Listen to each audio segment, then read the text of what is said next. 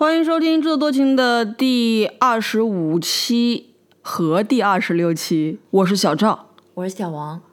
呃，这个是在剪辑差不多完成之后补录的一个开头啊。我们跟这个中印友好大使的连线是如约而至，嗯，但是有一个问题就是这期节目是使用纯英文录制的，我们也没有那个美国时间去做一个 voice over，所以这个听懂的人听，听不懂的人就算了，好吧？这什么态度？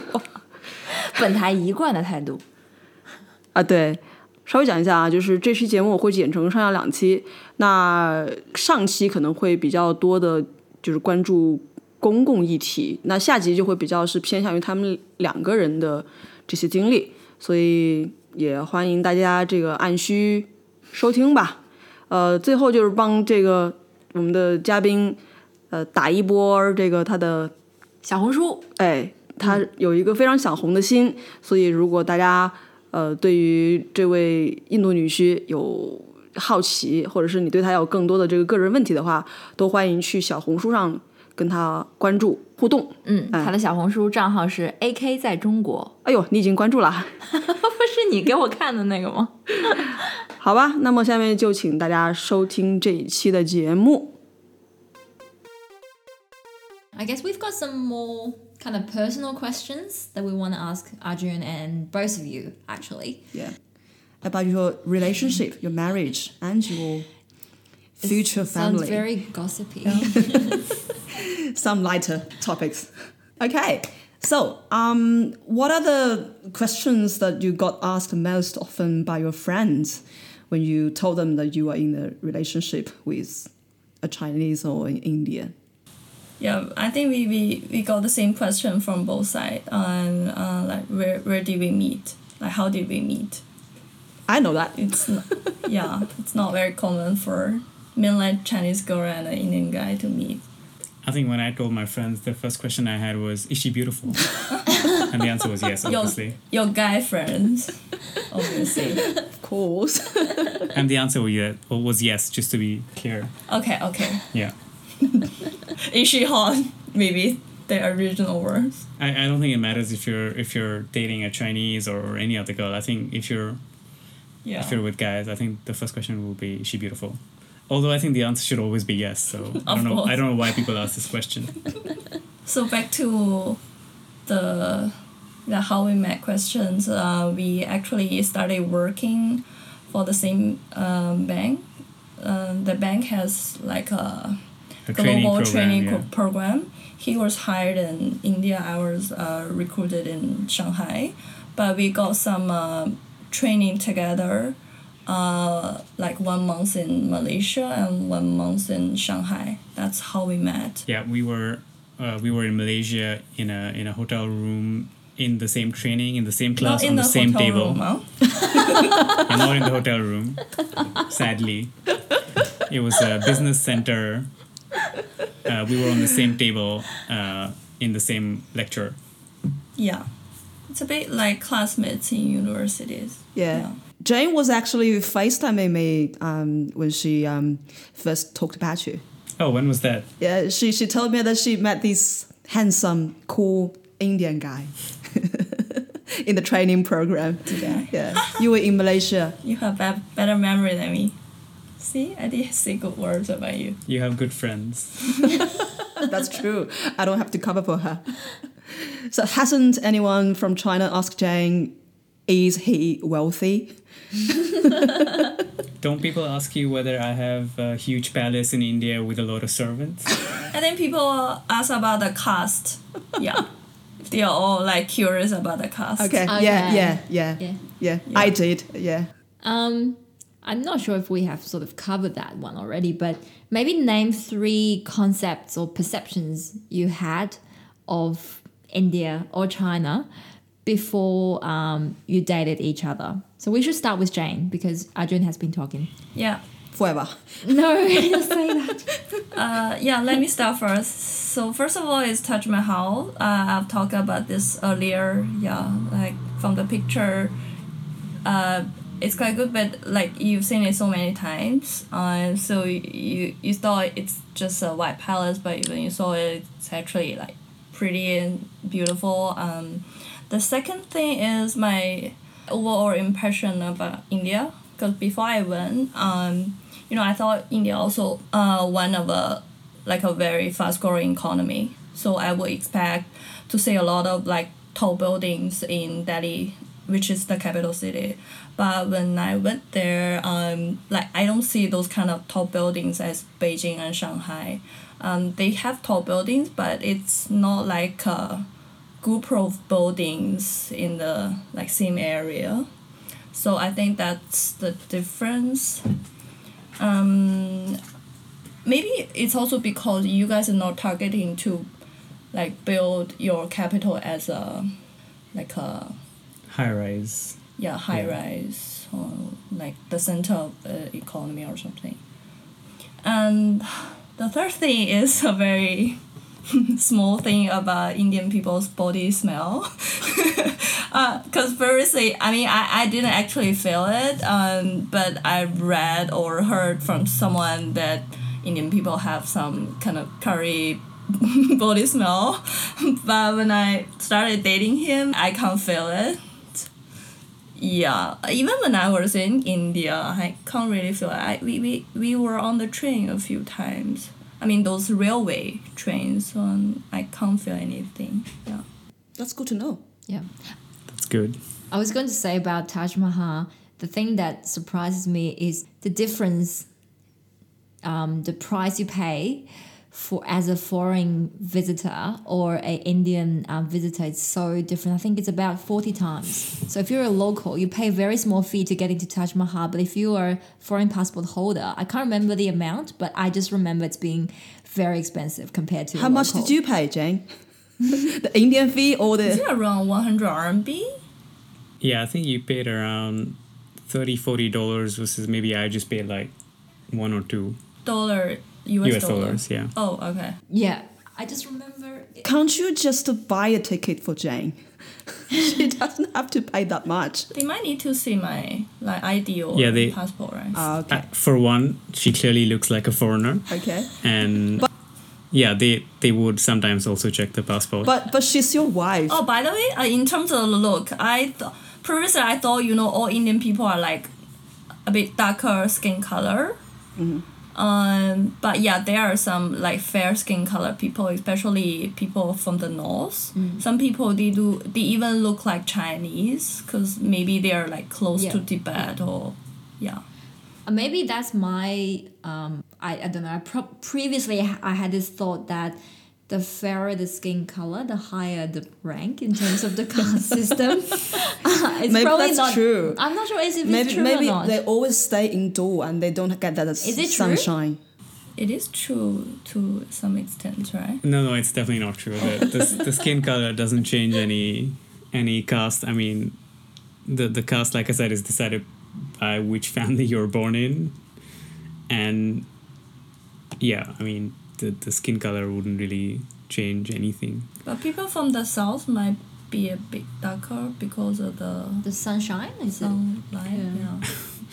I know. I think it's just that the the people in northern side, like I said, are influenced by all these people coming from overseas. So maybe more sort of Central Asian, European. Uh, um, maybe a little bit of European sort of DNA versus maybe the southern India are kind of a different race. So okay i see they, they have a different skin color. Um, and and like she said, the maybe the more northeastern side actually they look very Chinese because I think it's very close to China and, Yeah. and there was a lot of movement happening maybe a few centuries ago. yep yep okay So, uh, Arjun's Arjun's turn. turn Wow, my view changed. Uh, I mean, I would say my view changed maybe the first time I traveled to China. Um, I mean, like I said, food. I always thought Chinese food was what they served in Indian Chinese restaurants, which was way different from what I actually got in China. Um, yeah, I would say, I mean, I've, I've kind of mentioned, you know, I, I thought everyone on the streets would be practicing Kung Fu, but clearly that was not the case um, you know things which I thought were very Chinese were not Chinese. For example, the game Chinese whispers is is not Chinese. Um, oh yeah, I used to believe the the Chinese zodiacs were based on the year, but apparently there's more to it uh, than than just a year because you've you've got to look at when the Chinese New Year started in that year. Yep. So for many years, I used to think I'm a snake, but actually I turned out to be a dragon. Oh, okay. Okay. Which Because you were born um, in February or January of the year. Yeah, February. Yeah. So that's Yeah, the end of the lunar year. yeah, I think I was born maybe two days before the end of the Chinese New Year in that year. Okay. The dragon tail. I'm Yeah, a so- dragon too. so obviously you're now based in Hong Kong, and you've been in Hong Kong for a couple of years. Um, I do know why Jane moved to Hong Kong because of work and everything, but It's it's because of Arjun. oh, sorry. Yeah, let's put it that way. But what brought you to Hong Kong, Arjun? So, like I said, I was in Sydney for a couple of years while I was working, and then I, I got a chance to move to Hong Kong. So I, I took it, you know, as as soon as I could. Oh, Uh, probably because uh, I wanted a I wanted a Chinese girlfriend, so you know Hong Kong's closer Good one. uh, and then easier maybe to get one. Sadly, the the Australian uh, the Australian Chinese girls did not like me that much for some reason. oh, how come? they like white guys. Come on. Can, can, I, can I say it? Um, Joey never responded. You never responded to my email oh my god, I'm so sorry. actually, Joey seven was seven or eight years ago. yeah was telling me about that last week, and um, she's trying to find some excuse for herself. No. And then Come on. she digged out that email and Whoa. it contradicts what she told me like 10 minutes ago. Exactly. But anyways, I saw your email. Oh, thank you. I'm so sorry, Arjun. My sincere apology. Um, my guess is that I, I was super busy with a work thing. Yes, yes. Good excuse. So I just somehow I just missed your email. I'm, I'm, Super busy. I, I, I'm so sorry. It's you know, you know, back then I, I was work, working in a media company and I was in a super tense mood. Yeah, very long working hours. You know. That's true. I'm so sorry, Arjun. My, my sincere apology. That's all And you are welcome back to Australia anytime in the future. Yeah, we want to. we will take you up on that offer. By the way, how did you like Australia? I would say it's. I mean, I, I loved Australia to be honest. It was really chill, good work life balance. I clearly did not work those ten hours that, that you kind of did, and it was it was kind of the start of my career. So it was it was perfect. You know, you were kind of eased into into work. You had enough time outside of work uh, to allow you to sort of make friends. And I think Sydney was like a, a good mix of local and sort of overseas or people from other cities of Australia as well. So there were always people who were looking for sort of you know making friends. So so from that point of view, it was good. But I think just personally, and that's probably the reason why I kind of moved to Hong Kong is work wise. I think um, maybe as a banker in Australia, you're you're quite domestic focused versus Hong Kong, which is quite international. So perhaps you know for, for, for a better career, that's sort of where the, the reasoning came in that it would be better for me to move to Hong Kong. yeah, I agree. But work life balance, family life, I would say Australia is is really good. Maybe we can retire there someday. So, um, if, if you were given another chance, would you still choose Hong Kong? Or is there any other country, city that you would prefer to move to? If you don't mind me asking, um, did you study um, in, like, you finished your uni in India or did you study overseas before your first job? No, I finished my uni in India. I worked there for, for about a year and a bit, and then I moved to Australia. Oh, okay, okay. So Australia is kind of your first um, Overseas, overseas destination. destination Yes. in terms of long term yeah. living. Yes. Right. Yeah. Okay, Hong Kong and Hong Kong's the second. Okay. Yeah. Would you choose to go to another city or country if you could choose again? So I wouldn't change anything because then I wouldn't have met Jane. But Oh, okay. but otherwise, I would love to travel to as many cities as I can. I I keep pushing her to move to new cities if I could every two years, but I don't think I'm gonna get that permission. Yeah, I told him I just want to move back to Shanghai. okay. So, Jane's answer to this question will be Shanghai. I mean, for for a long time, I think yeah, it's good to be back to my home country, and Shanghai is like the best city in the whole country to to to live That's true. for me. Yeah, that's that is true. Yeah. One of the problems of intercultural marriage, you cannot decide on a on a long term city to be in. Yeah, but unfortunately, he cannot speak a language, so it might be hard for him to find a job, a decent job. But yeah, I left to, to travel to many cities, maybe stay for like short term, but not long term for now. I mean, if we're considering Shanghai, we'll probably consider Delhi or Mumbai as, as a long term city as well. And you can speak the language, and you would not be short of any I, job I, I offers. speak Hindi. cannot. the business is all done in English. Yeah. It might be hard for me to understand some people's English. You know what? You guys should just come to Australia. Yeah. Yeah, good idea. Um, are you learning the mother tongue of each other? I know that Arjun's definitely learning a little bit of Chinese. Not a little bit. Three complete sentences. yeah, Arjun actually got a Chinese teacher from office. Okay. He and a few colleagues would do uh, a Chinese class every week before COVID. So 我学习普通话，再学说一点点，会说一点点。会说一点点。 Are you learning from someone from Sichuan? It's very hard for them to distinguish the, the four tones. Okay. Um, so obviously his Chinese is better than my Hindi. I can only say like "My name Jane He," which means my name is Jane, and the other one is Namaste, like hello or how are you. Namaste. Yeah. I can say that. So clearly very poor progress compared to my Chinese progress. Yeah, but it's also because my parents-in-law they all speak English, so Okay. no, yeah, no problem in communication. That's another barrier uh, preventing Jane from going to India. I wouldn't say so. I think in the major cities, like you're fine just living by English. Yeah. Yeah. Yeah, I mean, I remember the experience that, that you mentioned in Baroda that you had to write down the stuff. I mean, it kind of reminds me actually when I went to Shanghai the first time and Beijing, I had to do the same thing. But but when you guys come to Delhi or Mumbai, you wouldn't need to do that because everyone speaks English. English is the official language in India, isn't it?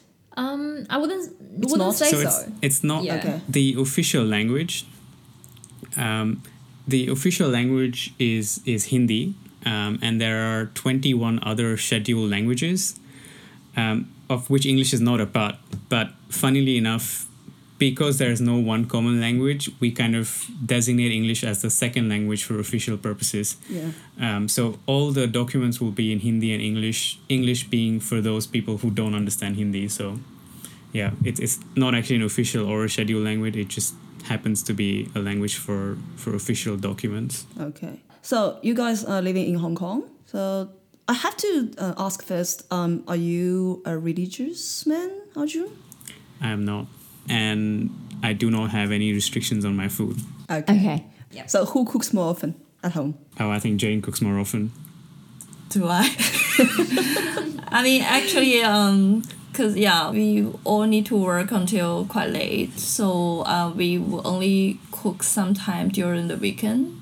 Uh, I think we will cook more Chinese food than Indian food, cause Indian food you really need to take a lot of time, like hours, to just prepare one dish. That's a lot of effort. Yeah. Oh, Yeah, I, I agree. I kind of that's my impression as well. yeah.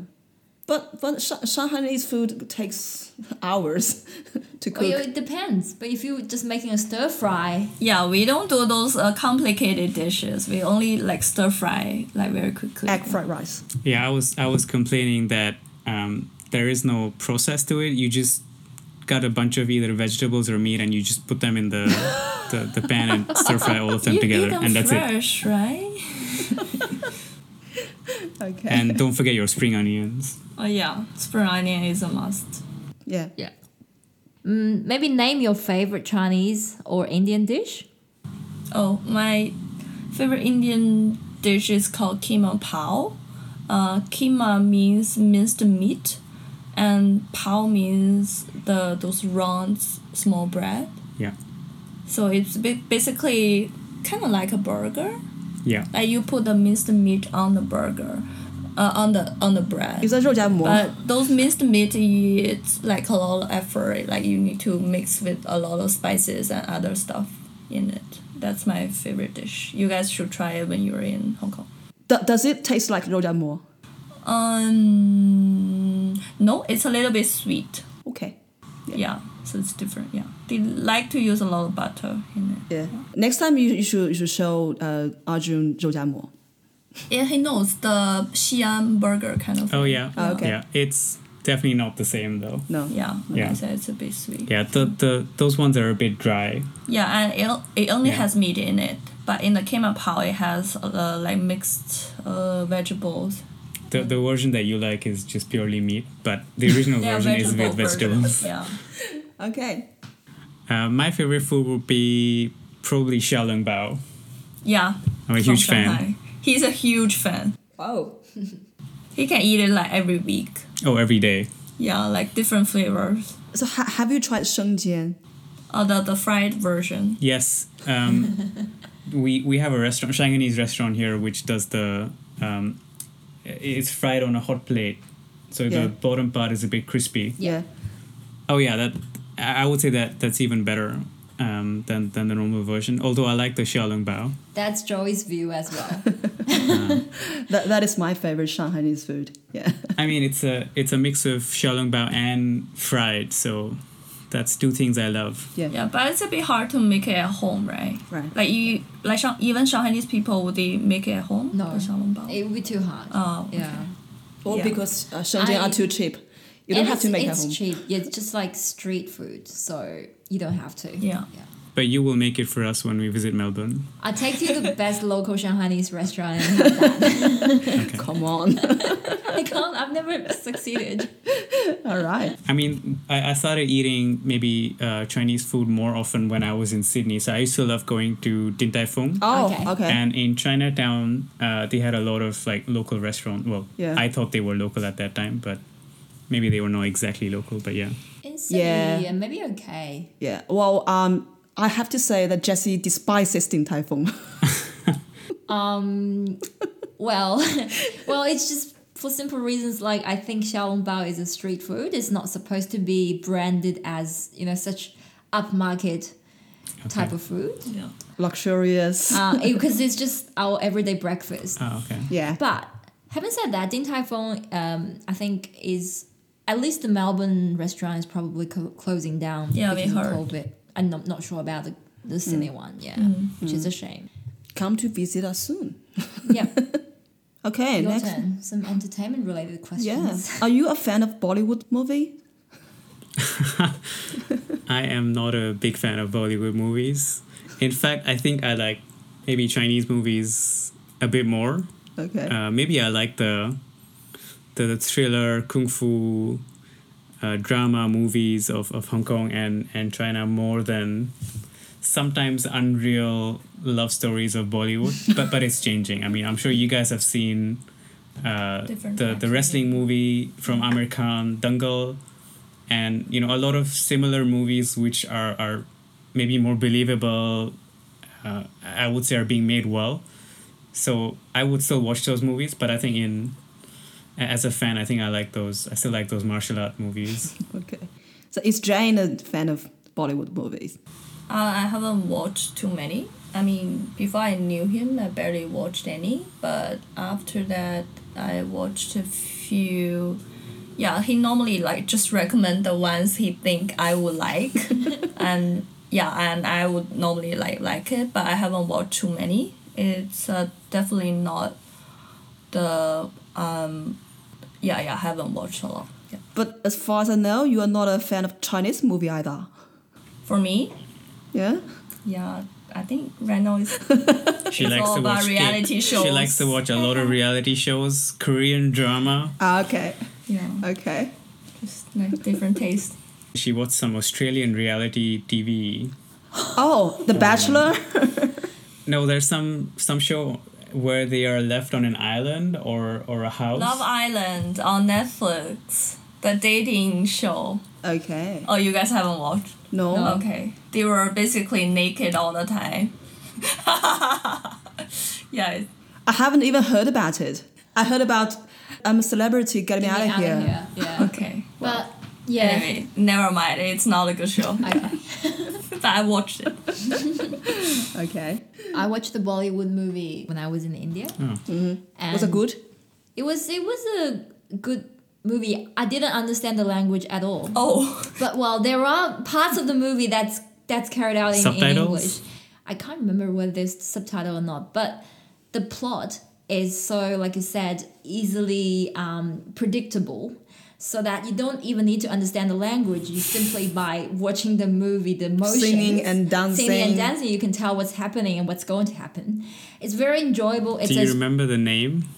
um, I can find out. I actually saw it in my Indian journals, but I can't remember.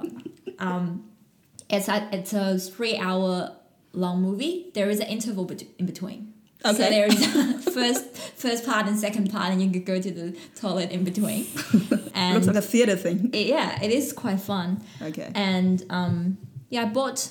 I, I wrote in my journal that I bought um, some drinks from Macca's from from McDonald's before I went into the cinema, and I was I wasn't allowed to take any drinks or food in, so they had to put away my. I didn't know that because my first it was my first visit to a cinema in India, so didn't get to drink anything. But anyways, for three hours, it was it was a good experience. Yeah. Okay. Arjun has been keen to become a influencer on Chinese social network. So how is that going? You are on Xiaohongshu, right? So just so people know, I have I have an account on Xiaohongshu, mm. and I put up posts. Pretty random though. There's no like one theme, but it could be about my experiences of Chinese food, or some stuff about India. So when we visited, then I would put up stuff about Diwali, which is a big festival, um, or Indian food, street food. And then when I traveled to China, from my point of view, I would put out stuff of uh, the food that I ate and, and, and sort of my, my thoughts about it. I, I would say I have a long way to go. So J- Jane has been doing the copywriting for you. oh, she refuses to help me Oh. and wouldn't even translate my, my, my posts. So I, I told her I should write the, the English bit and then she should translate it to Chinese, and she said no. Yeah, you And that's- independent. But I saw your post in Chinese. You, you did that uh, via Google Translate? So I, I tried to put up a few sentences, but I think if I used a lot of Google Translate, maybe the sentences won't make proper sense if, if it's a very long sentence. So I think that's my limiting factor why I'm not able to become a very famous KOL because it's completely English based and, and my wife is not helping me translate them into Chinese. yeah, you you got a long way to go. Actually, that's fine because when we were um, browsing on YouTube, there is a couple of YouTubers. They probably um, we saw one girl. She's an Australian. She used to live in Yeah. China, but because of COVID, she's now stuck in Australia. Blended in China. What the videos she's making is basically taking her parents to the Chinese restaurants, and then um, the title of the video would be, you know, took my parents to try the spicy Sichuan food or something. Yeah. That her video is, you know, targeting the Australian audience who are curious about Chinese culture. I think you could do the same. You don't have to translate anything into Chinese. You could just do an English thing. Yeah. Yeah. I, I think the the red book though is probably very much still a, a China thing. Oh, yeah, I, I don't true. think a lot of people outside of China actually look at it. True. But I've seen a, a few blogs of foreigners living in in China, and I think yeah, definitely they are targeting people like me. So those blogs are in, in English uh, as well. But I think yeah, on the red book, it's it's a bit hard to target non Chinese speaking community. True. You can actually do a vlog rather than just post pictures. Yeah, we, we're not as professional Yeah, not as as- you yeah. guys now. Come on. we need to learn how to make all those things work. okay. So we wish good luck. Thank you. What do you think is the biggest challenge in a cross cultural relationship? And what is the biggest joy? Uh, the biggest challenge, I think, I mean, like we just saw in the beginning, she would love to move to Shanghai full time. I probably wouldn't. Okay. um, yeah, I think that's probably one of the biggest challenges because we come from completely different cultures and, and our and our thought processes and our standard views about certain things that are quite different. So what I might think, you know, is pretty normal is is way different for her. You know, for, for me, it's normal to go to India every year or or have my parents over every year. You know, for a couple of weeks or even longer. But it might not be normal for, for her. So I think that's probably one of the, the biggest challenges. Yeah, I mean, actually, for me, I don't think like culture is is a big challenge for us. It's just like those challenges that exist in most of the relationship, like different um, background, yeah, different uh, habit, yeah, stuff like that. But I think it's because both of you are pretty international. Can I say that? Yeah, also like Hong Kong Yeah, is kind of like. Yeah. as somewhere in the middle. So right now it's the perfect place for both of us. Yeah. Yeah. If You know, I mean, I think we're open Yeah. to each other's cultures. I think that makes a huge difference. Like if she said she wouldn't eat Indian food, that would be a big issue, right? Because then I would be struggling. Yeah, if you're vegetarian, that would be a big, big I agree. issue. I agree. Yes. So I think just being international, open, kind of helps. yes. Yeah, also our parents are quite open minded. They all like supported us like one hundred percent. So we didn't really have like Yeah. Any very family big pressure. Yeah.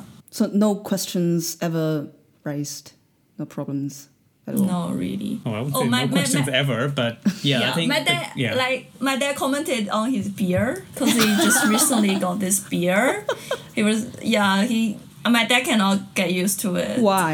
But I told my dad that most Indian people would do that. Eh, He wanted to look mature at work, so Okay. yeah, he kind of understand. Yeah, I'm going for a Chinese kung fu master style beard though. what is that? Oh, summer. Yeah, the long Oh, the long ponytail beard. Haha. Uh-huh. Don't ever believe in those movies. okay, so what is the biggest joy? Oh, I cannot speak to my in-laws, so it's perfect. They cannot say anything to me. That's true. Yeah. Yeah, they cannot say anything bad about him. I mean, even if they do, I wouldn't know.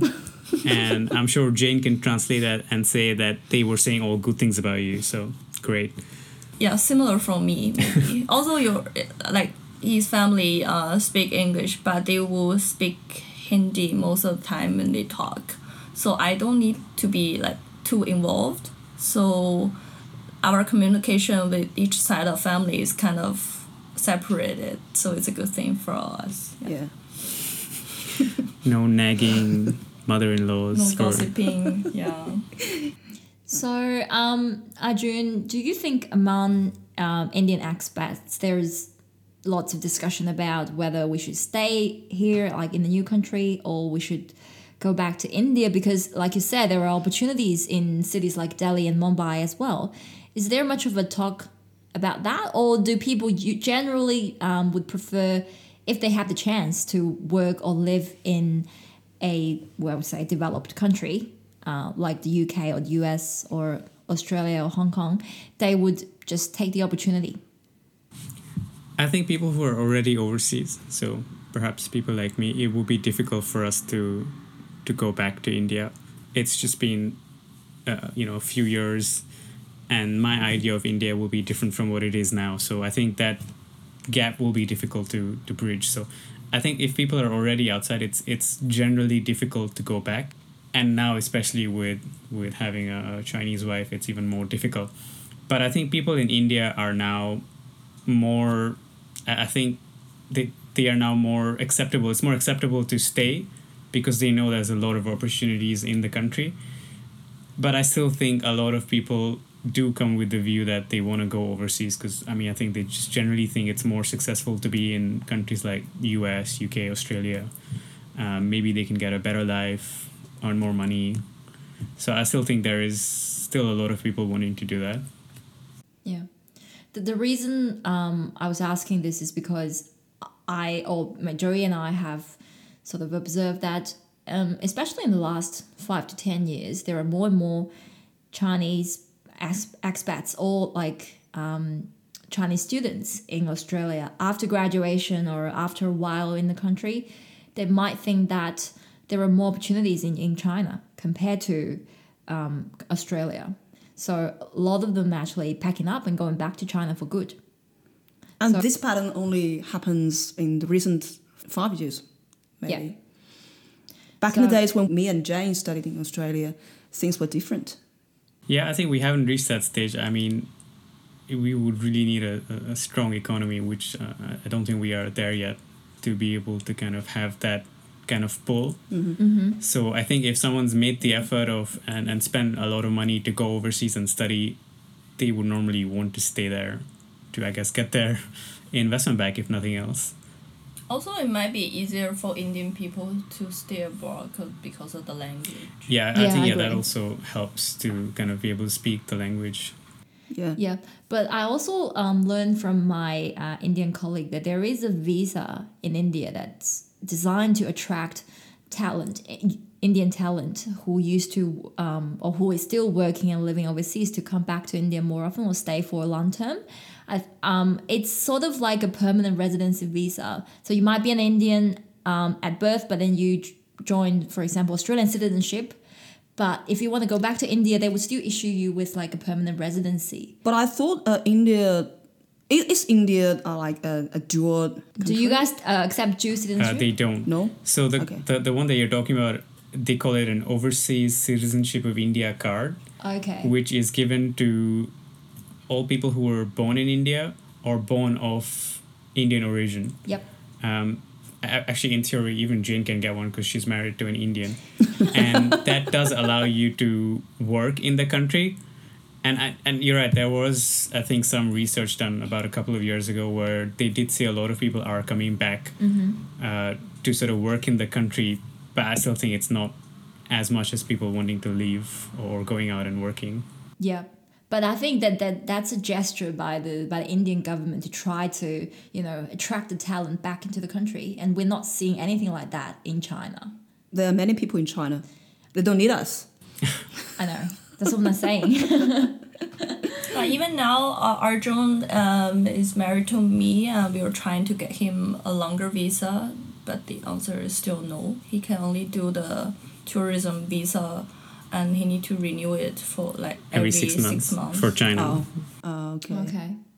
That's hard. Yeah, well, can we say in the podcast that you are actually expecting a boy um, later this year?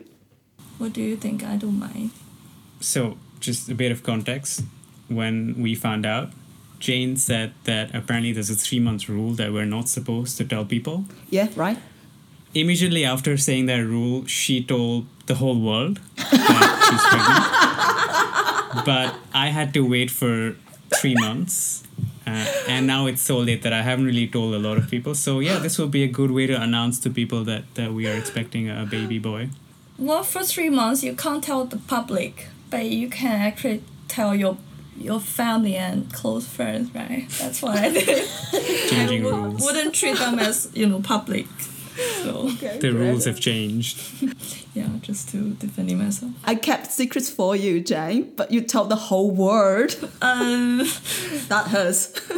no, only close friends, okay. including you. Yeah, thank you.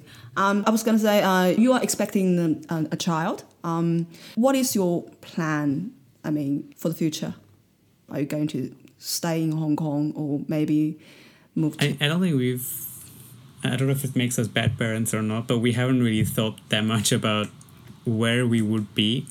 I think I mean at least I think that maybe for the first three or four years um, until they start going to school we sh- we're probably not fixed to a, a city.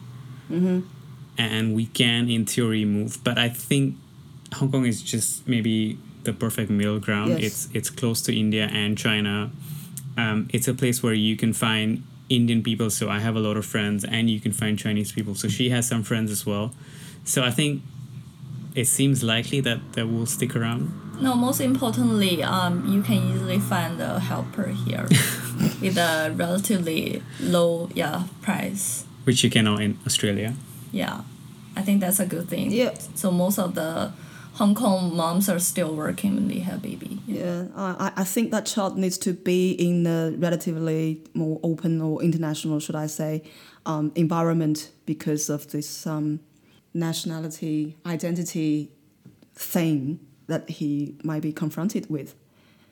So it, it would be best that, that he can be in Yeah, we actually talked to some of our friends who have their kids here. They re- really depends on like how you want to raise the kids, right? Yeah, I mean, we do have a lot of mixed couple of friends who have kids, and they also say like maybe they don't associate themselves with either parent's country, and they are more Yeah. local Yes. than than they are, which is fine. I mean, I, I don't mind the Yeah. kid to say just who they are. um, I don't know how to say honky or Hong Kong or yeah. yeah. Uh, like um, his friend's kid, Indian kid, who was born and raised here. Like she speak like perfect English accent English. Mm-hmm. And she couldn't even like speak proper Hindi, Yeah. so I don't think she would think she's like purely Indian. yeah. But can Mm. she speak Cantonese? must be. Uh, she's learning Mandarin, so she can speak Mandarin. Yeah, I think they the all go to international, schools. Yeah, international Okay. schools here will focus more on learning Mandarin than than Okay. Cantonese. Yeah. Yeah. I think Hong Kong is a perfect place. Yes. Um, that's pretty much all the questions. That's pretty much all the questions. And um, we, maybe you guys have some questions that you would like to talk I about. think, uh, think I've probably said a lot of wrong words already, so I think we should stop here. No, you did good. I think you're pretty good. yeah. Yeah. Thank you very much, Jane and Arjun, um, you. for Coming to our podcast. yeah, very nice talking to you guys. Yeah, thank you for having us. Yeah, we hope yeah, we it's can. our honor to be here. Yeah, yeah, we feel really special that you invited us and kind of interviewed us. It made us feel like celebrities. and uh, Yeah, I hope we are making some contributions to Arjun's career in becoming a influencer on Chinese social network. yes, please find me on Redbook. Uh, I will definitely accept your follow invite. Okay. and uh, yeah hopefully you guys can can see indian culture from a positive view Yeah. after this Definitely. and you guys are all welcome to visit india Yeah, I think after I understand more and more of uh, Indian culture, I think we find like more similarities in both cultures. Yes. Yeah, Chinese and Indian cultures than differences. Yeah i hope you guys have a lot of chindian couples Yeah. um, i mean Yeah, we, we, don't really know any Yeah. other Chindian couple. i mean we We are the biggest populations in the world there should be a lot of chindian babies Yes. More Chindian couples and more Chindian kids. yeah we would love to Love and take peace. over the world together Ooh, ambitious. My God. hey the future is going to be india and china yeah. that's kind of for sure. All right. So uh, thank you, and hopefully we can talk to each other in the future. Face to face. Yeah. yeah, we look Thank you. forward to seeing you soon. Yeah. Okay. Thank you. Bye bye. Bye. bye everyone Bye. One, two, three. Sorry. i thought chinese people were good at math